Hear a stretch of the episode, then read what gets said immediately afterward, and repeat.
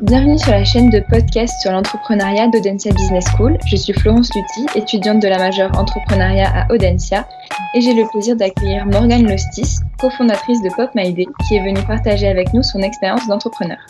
Cette série sur la croissance vise à offrir une meilleure compréhension du phénomène de croissance des entreprises et plus généralement des organisations lors de leurs premières années d'existence.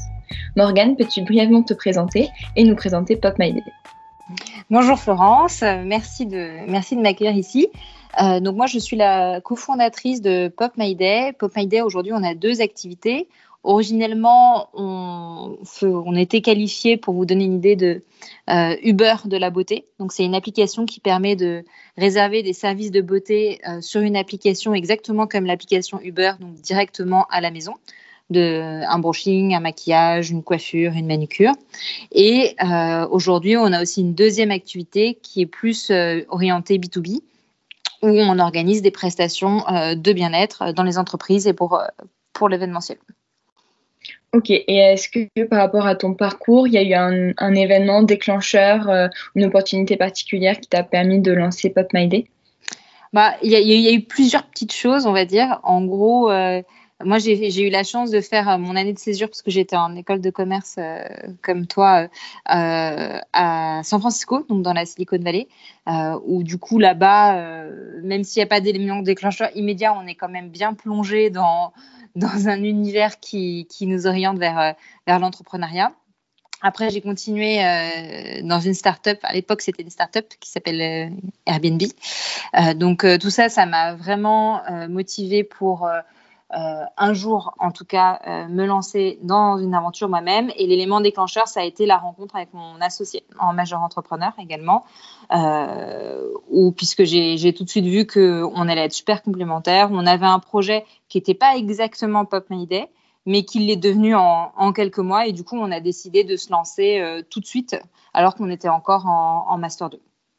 Et donc, c'était vraiment euh, une volonté d'entreprendre. De, et euh, c'était en tombant sur la bonne personne que ça t'a permis de, te lancer dans l'aventure Pop My Voilà. voilà. En gros, moi, j'avais pas de. Il y, a, il y, a deux choses. Je pense qu'il ne faut pas forcément attendre l'idée du siècle. Puisque l'idée du siècle, quand on l'attend, on l'attend, finalement, bah, on peut l'attendre très longtemps. Il vaut mieux démarrer avec une idée qui n'est pas forcément parfaite, mais avoir confiance dans le fait qu'en quelques mois, en cherchant, en ayant confiance dans les feedbacks que vont nous donner les, premiers utilisateurs qu'on va avoir, on va faire évoluer cette idée vers quelque chose euh, qui sera, euh, qui sera potentiellement euh, une entreprise viable sur le long terme. Et moi, c'est vrai que la rencontre avec mon associé, ça a vraiment été l'élément déclencheur parce que je, savais que j'avais vraiment envie d'entreprendre dans la tech. Donc, en tant que profil business, il fallait, enfin, c'est quand même mieux d'avoir un, associé ingénieur.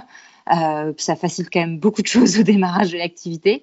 Et euh, je savais que j'avais pas envie d'entreprendre seule. C'était vraiment quelque chose que, que j'avais envie de partager. Ok, ça marche. Et euh, concernant le contexte dans lequel vous avez démarré votre activité, donc avec Charles, ton, ton partenaire, est-ce que, est-ce que tu peux nous le décrire? Comment ça a démarré le tout, tout, tout début? Le contexte voilà, dans lequel vous avez démarré au tout début. À nous, au tout début, on, avait lancé un service qui était complètement digitalisé. Donc, euh, c'était des, services de beauté, mais qui se faisaient via Skype. On donnait des conseils et très rapidement, les premiers feedbacks des utilisateurs, c'était euh, l'idée est pas mal, mais recevoir, alors il n'y avait pas de confinement à l'époque, hein, mais recevoir que des conseils par visio, c'est un peu triste. Nous, on préfère les services en, en, vrai, dans la vraie vie. Donc euh, c'est pour ça qu'on a que petit à petit on se dit hmm, peut-être qu'en fait c'est pas forcément un service virtuel qu'il faut faire, c'est peut-être plus un service euh, attends, excuse-moi, un service euh, réel, enfin qui, qui se passe en vrai. Et, et du coup, on a décidé de tester cette deuxième idée qui était de faire une application exactement sur le modèle du beurre, mais pour les services de beauté, puisque ça n'existait pas à l'époque. Et pour la tester, on a participé à un hackathon. Alors, euh, les hackathons, je ne sais pas si tu connais, euh, mais en gros, il y en a toujours énormément d'organisés. Souvent, c'est des, des hackathons qui sont thématiques. Et nous, il se trouve que c'était le premier hackathon organisé par L'Oréal. Donc, c'était un hackathon qui était euh, sur le thème de la, sur la thématique de la beauté. Et, euh, et, donc, on est arrivé à ce hackathon en présentant l'idée euh, de Pop My Day, qui était, euh, à l'époque, on l'avait présenté comme le Uber des coiffeurs. Et, et, ça a fait un carton, tout le monde nous a dit c'est super comme idée, il faut absolument le faire, etc. Euh, et du coup, on s'est dit, bon, bah, en fait, on tient quelque chose. Notre idée de conseil en visio, euh, ça fait trois mois qu'on est dessus et ça n'a pas des super euh, feedbacks. Bah, celle-là, ça va être un... celle-là, Pop My Day, ça a l'air de, d'être une meilleure, une meilleure version de l'idée initiale. Donc, on va plutôt partir là-dessus. Et je pense que la hackathon, c'est un super bon moyen de tester une idée. Ça, c'est la première chose. Le deuxième, ce qui est bien, c'est si jamais vous n'avez pas trouvé d'associé une... et que vous avez un semblant d'idée, c'est bien d'y aller, de la proposer, puisque on se retrouve avec d'autres personnes euh, qui ont des idées, euh, qui ont, voilà, ça vous permet de rencontrer d'autres profils que peut-être, euh, qui vont peut-être finalement vous rejoindre à terme, c'est pas sûr, mais au moins ça vous permet de, de confronter vos idées aux autres. Et troisième chose, si vous avez une idée qui est potentiellement sur un marché B2B, euh, et que les hackathons sont organisés par une boîte, un industriel, ça peut vous permettre de trouver un premier client. Et c'est du vécu puisque euh, dans ce hackathon, il y avait une deuxième startup euh, sur la beauté, mais qui se lançait plus sur une verticale B2B. Et ils ont signé avec L'Oréal leur premier client quelques mois après. Donc c'est une bonne plateforme pour les startups pour commencer, se faire un petit une idée. Euh... Ouais, Hackathon Startup Weekend, je pense que quand c'est pour ces trois raisons, euh, trouver, un, trouver un profil, éprouver une idée ou potentiellement trouver un premier client, je pense que c'est une bonne chose. C'est une, une, chose à retenir, à avoir en tête. Euh, à avoir en tête. En tout cas, nous, euh, ça, ça, ça, nous a vraiment euh, convaincus, fini de nous convaincre en tout cas dans l'idée qu'il fallait, qu'il fallait se lancer. Et là, l'hackathon, c'était en mars, on était en M2, donc on n'avait pas encore fini notre année. Ok. Ça marche. Et euh, du coup, concernant le secteur dans lequel vous êtes lancé, c'était un secteur qui était tout jeune puisque euh, vous étiez les premiers sur, euh, sur cette idée pour vraiment la lancer. Ouais. Oui, en fait, après, on a, on a, si tu veux, tout le monde a un peu la même idée en même temps. C'est pas grave. Ça veut juste dire que de toute manière, quand on est tout seul à avoir une idée, c'est que peut-être un problème. Donc, c'est normal. Donc là, on, à peu près en même temps, tu vois, ça c'était en mars 2014, le hackathon. Un mois avant, il y avait une boîte qui s'était lancée aux États-Unis qui s'appelle Glam Squad, qui avait levé 15 millions. Donc, ça commençait, on commençait à en entendre beaucoup parler. Il y avait des boîtes qui se lançaient à Londres euh, sur cette idée-là. Et du coup, on savait que ça allait être un peu une course de vitesse, euh, en tout cas pour le lancement, euh, parce que c'est au premier abord, c'est un marché où il y a peu de, enfin, c'est une idée où il y a peu de barrières à l'entrée. Après, la, la suite nous a montré qu'il y a quand même des barrières à l'entrée différentes, mais il y en a un petit peu. Mais à première vue, il y a quand même peu de barrières à l'entrée et du coup, euh, il faut être assez, il faut être assez rapide euh, dans l'exécution. Et notamment nous, le fait d'être les premiers à lancer l'idée, ça nous a permis d'avoir une très très belle couverture presse. Donc ça, c'était ça c'était bien sur les deux premières années. Ok. Et du coup, pour euh, vraiment vous lancer rapidement, ça, quels ont été les objectifs pour vraiment vous propulser? Alors, en gros, nous, entre la première chose qu'on était convaincus, c'est qu'on n'avait pas besoin euh, d'avoir une application pour commencer. Et je pense que quand on réfléchit bien, il y a plein d'idées. On se dit ah mais attends pour pour la tester, il me faut un site web, il faut que je développe une app, il me faut un MVP, etc. Parfois le MVP, ce qu'on appelle le MVP, c'est le minimum viable product. C'est pas forcément une app. Nous, la première première version de Pop Day, on l'a testé le jour de notre cérémonie de remise de diplôme à HEC. Et il n'y avait pas d'appli. Il fallait envoyer un SMS euh, sur mon portable, hein, évidemment, qui disait euh, Je veux un brushing à telle adresse ou euh, je ne sais plus quel autre service on avait, on avait proposé ce jour-là. Et, euh, et c'était nous qui faisions le lien complètement manuellement avec euh, les premiers pop artistes qui étaient déployés euh, ce jour-là. Et les gens payaient en espèces, il n'y avait pas de plateforme, etc. Et en fait, ça, ça a, été, euh, ça a été très bien de se donner un objectif très court terme. Donc, ça veut dire qu'on ne s'est pas lancé dans des mois de développement produit. On s'est dit, on va tout de suite faire une première version. Et la première version sans produit, ça nous a permis de nous confronter finalement à ce qu'allaient être les premiers euh, enjeux.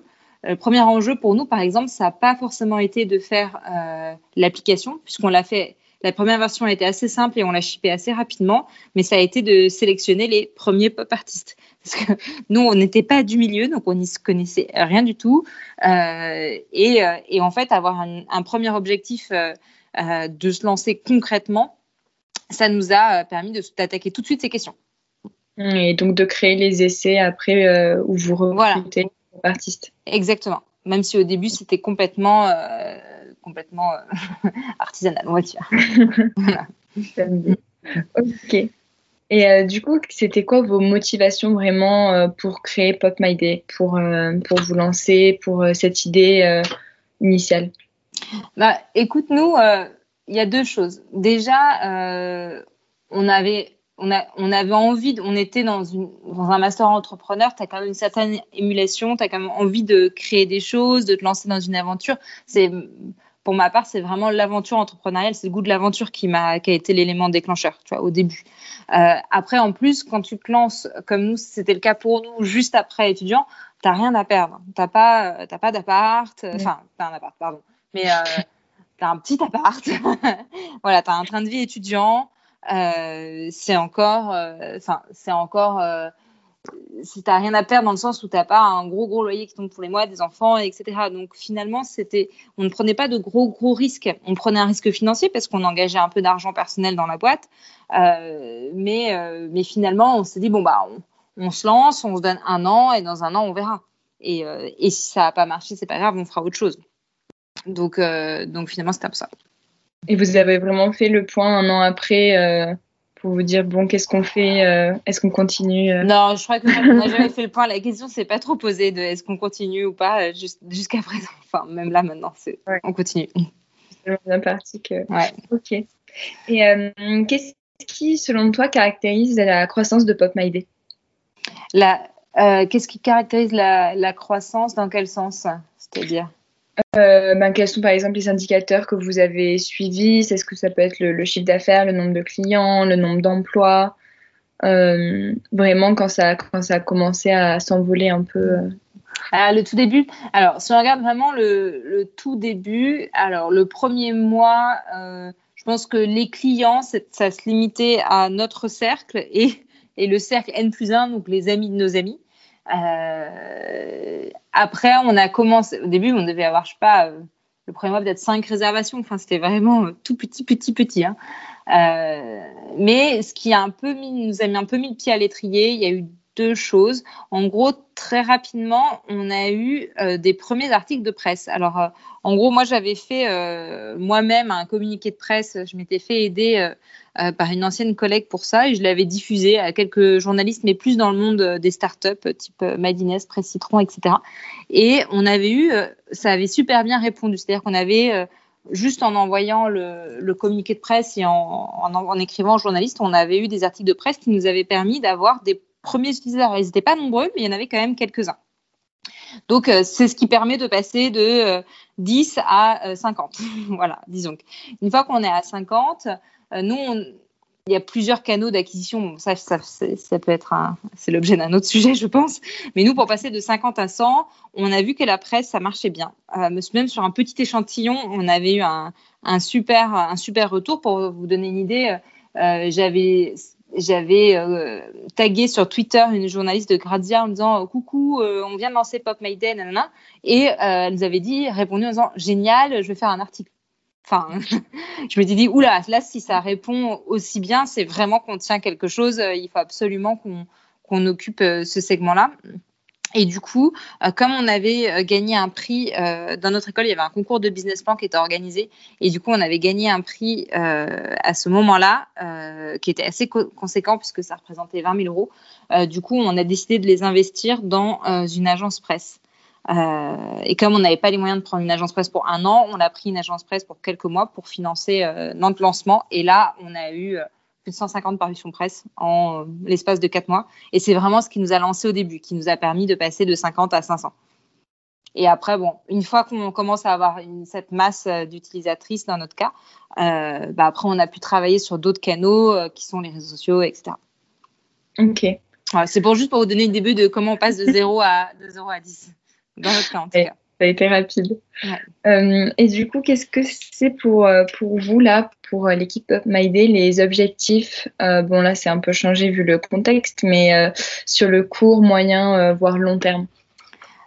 Oh là, il y en a plein à plein de niveaux différents. On va dire que là, l'objectif, c'est de passer la crise déjà. Parce que nous, on a, bon, effectivement, on a été impacté par plusieurs mois de, fermeture euh, l'année dernière, etc., avec euh, bah, beaucoup de nos activités qui ont été impactées, comme beaucoup d'entreprises. Après, notre vision, elle n'a pas, elle a pas changé euh, aujourd'hui. Euh, Pape Maiden, notre but, c'est vraiment euh, d'aider tous ceux, enfin tous nos clients. Aujourd'hui, c'est beaucoup des femmes et toutes nos clientes à vraiment euh, devenir leur meilleure version d'elles-mêmes. aujourd'hui, on a des services de, essentiellement des services de beauté et de bien-être, mais on veut vraiment développer d'autres verticales euh, du coaching, plus du développement personnel, etc. Donc euh, ça, c'est notre premier objectif, c'est de diversifier euh, les services qu'on propose, mais sans perdre en qualité, donc toujours avec la, le niveau de sélection qu'on a actuellement. Et le deuxième objectif, c'est d'augmenter notre couverture géographique, parce qu'aujourd'hui, c'est vrai qu'on est encore très très parisien, malheureusement, même si on est venu une fois à Nantes, deux, fois à Nantes. et du coup, ça, c'est notre deuxième objectif, c'est de, c'est de, voilà, c'est de, d'accélérer à ce niveau-là. Ok. Euh, et est-ce qu'il y a euh, des virages, euh, à part par exemple la couverture médiatique dont tu parlais précédemment, qui ont permis à Pop My vraiment de, prendre une autre dimension ah, de, passer des. Alors, effectivement, la couverture médiatique, ça s'applique pas à tout le monde, mais bon, nous, ça a été le cas. il y a eu un gros virage à ce niveau-là quand on est passé dans le capital. On a eu, c'était en 2017 euh, où là, forcément, ça nous a fait une visibilité euh, énorme, enfin colossale à l'époque. Et après, il n'y a pas de a pas de recette magique. Enfin, moi, je peux vous dire ce qui a marché pour nous, mais ça ne veut pas forcément dire que euh, si vous prenez une agence RP demain, vous allez avoir 150 apparitions presse. Ce qu'il faut, c'est tester.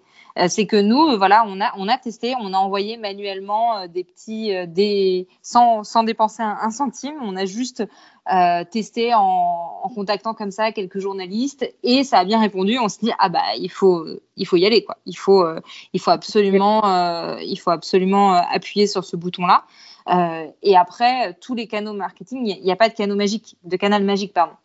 Donc évidemment, il faut faire un peu de un peu de d'ads sur les social media. Donc euh, à vous de définir selon votre projet et votre cible, surtout selon qui sont vos clients, euh, quel sera le réseau social le plus pertinent pour vous et comment euh, est comment est-ce qu'il faut le, le targeter. Hein. Parfois c'est Google Ads, parfois ça va être Facebook ou Instagram Ads, ça peut être TikTok. Enfin voilà, il y a, y a pas mal de, de choses possibles. Il n'y a pas de canal magique, il faut les tester il faut voir comment ça répond. Donc au début, il faut mettre un, petit budget pour, euh, mais même tout petit, juste pour euh, euh, pour tester ça et pour trouver le canal qui est le mieux pour démarrer. Et après, quand on atteint un certain niveau d'activité, on est un peu présent, on utilise un peu plusieurs leviers en même temps plusieurs leviers en même temps. Mais nous, par exemple, pour vous donner une idée, le canal euh, Facebook Ads, déjà, il a énormément changé entre le début de Pop My Day et euh, trois ans après. Quand on a commencé euh, les publicités sur Facebook au lancement de Pop My Day en 2015, ça marchait, c'était feu de Dieu. C'est ce qu'on a activé juste après la presse. deux ans après, les coûts d'acquisition avaient été multipliés par quatre ou cinq. Donc, on s'est dit, hum, on va peut-être changer. on va peut-être changer. Aujourd'hui, on, continue d'en faire, mais par contre, pas euh, seulement dans les certains, à certains moments de l'année où on sait qu'on peut faire des campagnes d'acquisition euh, pour, un, prix raisonnable. Ok. Euh, est-ce qu'il y a eu des recrutements qui ont été des tournants dans Pop My Day ou vous vous êtes resté une petite équipe avec Charles et toi? Euh, des recrutements qui ont. Il y a plus eu des milestones. Oui, le, premier CDI, c'est un milestone, c'est sûr, parce que bah, c'est là où on, change, euh, bah, on, change de juste être euh, être deux à bah, commencer à construire une équipe. Donc c'est plus une milestone dans ce temps-là. Après, on a eu ça va faire sept ans maintenant. On a eu beaucoup d'équipes et à chaque fois c'était super. C'était un, un bonheur à chaque fois. Ça faisait un petit, un petit tournus. Ouais. Euh, est-ce que tu peux nous raconter une mésaventure euh, qui, qui s'est passée dans votre trajectoire euh, de croissance? Alors, une mésaventure, en fait, je ne pense pas à une en particulier. Il y a eu plein de flops, mais comme enfin, je pense que tout le monde en a. Ce qu'il faut, ce qu'il faut, c'est juste passer rapidement à autre chose pour pas pour pas pour pas trop s'en formaliser, je peux parler pour donner un exemple. Nous, on a testé pas mal de choses sur comment euh, sélectionner nos pros. Euh, puisque sur les business, sur pas mal de business d'intermédiation, donc nous on est sur la beauté, mais aujourd'hui l'intermédiation c'est un marché énorme, donc euh, il y, a des, y a des plateformes qui se créent tous les jours sur plein de verticales différentes. On a un enjeu de comment est-ce qu'on sélectionne les prestataires qui travaillent avec nous. Et, euh, et, nous, on a testé pas mal de choses. Donc, au tout début, euh, c'est moi qui l'ai testé euh, un par un. Mais bon, euh, c'est pas très scalable. Donc, au bout de quelques mois, on s'est dit bon, bah, on va demander à nos amis euh, si elles veulent bien nous aider à sélectionner des pros. Donc, en gros, on leur organisait un rendez-vous gratuitement avec un, un professionnel. Et en échange, elles pouvaient nous dire juste s'il était bien ou pas bien, remplir un questionnaire de satisfaction. Et donc, on a fait ça pendant quelques mois et on voyait que derrière, on avait vraiment des retours qui étaient pas top, euh, mais des vrais clients derrière. Parce qu'en fait, nos amis, un, comme on avait 22 euh, ans à l'époque, c'était pas forcément les clientes, euh, elles n'avaient pas forcément le même niveau d'exigence que les clientèles Pop Day. En plus, bah, elles avaient des rendez-vous. quand on paye pas son rendez-vous, bah, on est quand même un peu moins exigeant que quand on l'a payé. Et, et surtout, c'est pas c'était pas toutes des pro du secteur, donc elle, elle ne savait pas forcément euh, comment, euh, comment sélectionner. Et donc, ça nous a fait un flop parce que bah, on a sélectionné des pros en pensant qu'ils étaient bien, en fait, ils n'étaient pas bien. Et au début, euh, quand on, quand on commence, bah, chaque erreur coûte, coûte un peu cher parce qu'on a des clients qui sont pas contents. Vous savez, un client qui est pas content, bah, il en parle à, à, pas mal de monde. Donc, forcément, c'est, ça peut être compliqué.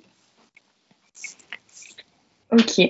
Euh, et concernant euh, la structure, est-ce qu'il y a eu des évolutions majeures euh, sur, sur la structure de Pop My au fur et à mesure? La structure, t'entends quoi par structure? Entre les comment dire entre vous et les employés, les stagiaires. Ah oui, bah écoute, je pense que le, la chose qui a beaucoup changé pour nous, c'est quand on a commencé à travailler avec un centre d'appel à Madagascar. Donc, euh, je ne sais pas si vous savez, enfin, si tu sais, Florence, mais en gros, on a. Euh, tout le monde connaissait les centres d'appel au, enfin, au Maghreb, il y en a beaucoup, enfin il y en avait beaucoup, mais il y a de plus en plus euh, d'entreprises et de startups euh, aujourd'hui qui travaillent avec Madagascar. et parce que il y a pas mal de raisons. Le fait que ce soit un pays francophone et qu'il y ait très peu de décalage horaire avec la France, euh, même si c'est très loin, euh, ça, fait que c'est assez, euh, pas facile, mais bon, que ça, peut se mettre en place assez facilement. Et du coup, nous, en 2017, on a commencé en, y croyant en n'y croyant pas énormément, on se disait bon, on va voir ce que ça donne, est-ce que ça va bien se passer. Et en fait, ça se passe super bien. On a fait grossir notre équipe là-bas qui s'occupe aujourd'hui de tout le support euh, et le service client. Et on en est super content. Ça fait faire euh, quatre ans maintenant qu'on travaille avec eux. Et ça, ça a vraiment changé parce que ça nous a permis, en fait, quand on est fondateur au, tout début, euh, il y a un moment qui est assez difficile à passer, c'est de sortir de l'opérationnel. Parce qu'au début, on fait tout nous-mêmes, on est un peu au Formule 1, on a vraiment la tête dans l'opérationnel. Et le, et le problème, c'est que du coup, on n'a pas forcément. c'est difficile de, de, de, de step back un peu, de prendre un peu de recul pour regarder euh, devant et euh, réfléchir plus à long terme, une stratégie long terme. Quand on a toute la journée le téléphone qui sonne, les clients contents, pas contents, qui appellent, etc., c'est un peu difficile de, de sortir la tête de l'eau. Et donc, nous, ça nous a vraiment changé derrière parce qu'on a pu, même si ça a été assez long, euh, mettre en place des équipes opérationnelles pour absorber ça à notre place. Et du coup, au fur et à mesure, est-ce que vos interlocuteurs pardon, ont changé? Au fur et à mesure du développement, puisque comme tu disais, vous sortez un peu euh, de l'opérationnel pour prendre du recul. Est-ce que du coup, les, vos interlocuteurs ont, évolué? Bon, En fait, dès le début, nous, on a rencontré des gens assez haut, euh, assez haut placés euh, dans les entreprises, assez vite. Alors, il y, y avait un peu de tout, il y avait un peu de chance, un peu de culot. On avait un on avait un modèle qui était assez innovant et du coup bah quand on sollicitait pour des rendez-vous des personnes bah ça les ça, répondait, euh, ça répondait assez bien. Mais euh, il faut aussi beaucoup de clos. Mais nous, on a été euh, très adeptes de ce qu'on appelle le cold calling. donc, on, est, on appelait les personnes qu'on voulait rencontrer et on sollicitait un rendez-vous. Directement. voilà, directement. Et franchement, ça marche. marche. Il faut juste y aller. Mm. Alors, je finirai sur une dernière question. Euh, qu'est-ce que tu, quel conseil tu aurais pour les entrepreneurs euh, en herbe pour une bonne pratique de la croissance durable et pérenne? Alors, un conseil que je peux donner, c'est qu'il faut euh, qu'il faut que vous réussissiez à savoir qui vous un deux trois quatre. Il faut que vous il faut commencer c'est difficile hein, quand on est étudiant on se rend pas forcément compte mais euh, il faut savoir un peu de quoi on a envie comme euh, vie d'entrepreneur. Parce que y a as deux types d'entreprises et de croissance qui sont possibles. Tu as d'aller de créer une entreprise euh, qui va tout de suite pouvoir générer de l'EBITDA et donc s'autofinancer euh, et, du coup, là, ça va être une croissance qui est un peu plus lente, mais qui va euh, progressivement euh, permettre, de, permettre de financer l'entreprise. Attends. j'ai été interrompue, mais qui va pouvoir, qui va pouvoir s'autofinancer. Et la deuxième, c'est quand on est sur un business qui requiert beaucoup de capitaux et donc une levée de fonds. Euh, là, euh, c'est une, une aventure différente. Ça veut dire que quand on lève des fonds aujourd'hui, euh, c'est un peu, c'est un peu présenté comme une milestone et un, et un, et un vecteur de réussite, mais derrière, on s'engage vis-à-vis des fonds, euh, des fonds auprès qu'on lève ou des business angels sur une croissance très forte, parce que euh, comme on a mis un niveau de valorisation qui est assez élevé, parce que on veut quand même garder un peu de pourcentage de notre boîte, donc on, valorise beaucoup l'entreprise. Euh, derrière, pour que l'investisseur s'y retrouve, ça, veut dire qu'on a promis une, croissance très très forte derrière, et du coup là, c'est encore une aventure complètement différente. Je dis pas qu'il y en a une qui est mieux que l'autre, mais, euh, mais c'est deux aventures différentes, c'est deux croissances différentes. Donc, euh, savoir euh, quel combat on veut mener pour, pour, mener sa barque. Voilà, c'est pas la même vie. Il y a une vie euh, il y a une vie où on, fait le choix de rester complètement euh, indépendant, euh, seul, mais d'aller plus lentement. Il y en a où on veut aller plus vite. Parfois, on n'a pas forcément le choix parce que on est, nous, c'était notre cas. Au début, on était sur un, un, business avec des marges très très faibles où il fallait assez vite, donc on n'avait pas forcément le choix de, de, ne pas lever des fonds pour se mettre le, pied à l'étrier, donc on l'a fait. Euh, mais les, les deux aventures sont très cool. Ça marche. Bon, et bien un grand merci Morgane d'avoir répondu à nos questions et vous pouvez retrouver l'ensemble de nos podcasts sur podcast-entrepreneuriat.audencia.com. À bientôt.